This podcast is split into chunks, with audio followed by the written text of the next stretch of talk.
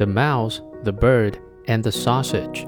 Chapter 2 For after the mouse had made the fire and carried the water, she could sit in the parlor and rest until it was time for her to set the table. The sausage had only to stay by the pot watching the food cook. When mealtime approached, she would sither through the porridge or the vegetables, and thus everything was greased and salted and ready to eat. The bird would bring his load of wood home, they would eat their meal, and then sleep soundly until the next morning. It was a great life. The next day, because of his friend's advice, the bird refused to go to the forest, saying that he had been their servant long enough. He was no longer going to be a fool for them. Everyone should try a different task for a change.